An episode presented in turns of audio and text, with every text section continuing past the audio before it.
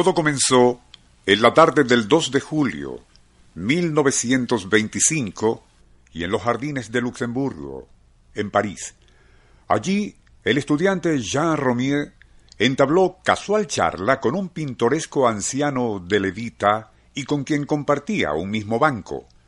Durante ese intercambio, ambos coincidieron en su gusto por la música de Mozart, y al despedirse aquel viejecito, cuyo nombre era Monsieur Alphonse Berruyer, invitó a Romier para una velada musical en su casa, donde se tocaría un cuarteto de Wolfgang Amadeus.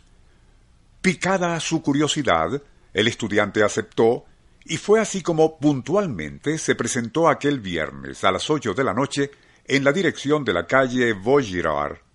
Allí, y en el tercer piso, vivía el anciano amante de Mozart. Onda, la superestación presenta Nuestro insólito universo. Cinco minutos recorriendo nuestro mundo sorprendente. Una producción nacional independiente de Rafael Silva, certificado número 3664. El apartamento de Monsieur Berruyer era una verdadera joya de estilo retro, tanto en mobiliario como decoración. Igual los otros invitados vistiendo prendas que evocaban el siglo anterior. Debe ser la costumbre cuando se reúnen para escuchar a Mozart, pensó Romier. Y como la velada transcurrió tan agradablemente, el tiempo pasaría volando. Ya eran las tres de la madrugada cuando, y tras apurar una última copa de fino coñac, se retiró. Recorridas varias cuadras, quiso encender un cigarrillo, y fue cuando se percató de que había olvidado su encendedor de plata en el apartamento de Monsieur Berruyer. Regresándose, subió los tres pisos y tocó a la puerta. Silencio. No se escuchaba música o el murmullo de invitados, y nadie atendía. Volvió a golpear un poco más fuerte, Nada. Insistió, y fue entonces cuando un vecino malhumorado le reclamó su presencia allí. Romier quiso explicar, pero el otro le interrumpió airadamente. ¿Qué? Un concierto. ¿Y en ese apartamento? Eso es mentira. Allí no vive nadie desde hace mucho, pues el señor Berruget falleció hace veinticuatro años.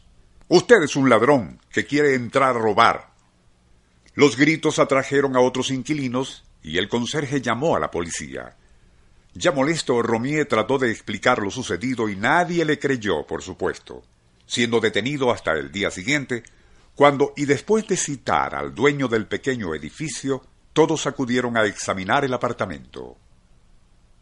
No fue fácil abrir la puerta, y cuando al fin lograron forzarla, su interior lucía desolado, lleno de polvo y telarañas que cubrían escasos muebles desvencijados. Aun así, el estudiante insistió en describir detalladamente cada objeto de arte, daguerrotipo y pintura que había visto la noche anterior. Solo que la ausencia de todo aquello le desmentían, y se llegó a la conclusión de que había bebido demasiado y terminó imaginándose todo. Ya la comitiva procedía a retirarse cuando el comisario, al echar una última mirada al salón, un detalle llamó su atención. En el asiento de un sillón roto algo brillaba, y al acercarse encontró que era el encendedor de Jean Romier. Sus iniciales, grabadas en el metal, garantizaban que se trataba del mismo que ese joven aseguró haber dejado allí durante la reunión con Monsieur Berruyer y sus amigos. ¿Eran acaso fantasmas de otra época o materializaciones cronodimensionales provenientes de algún ámbito paralelo?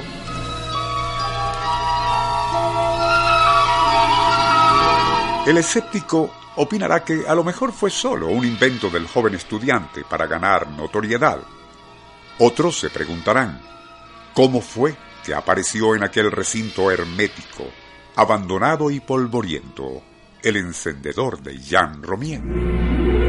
Onda, la superestación presentó Nuestro insólito universo.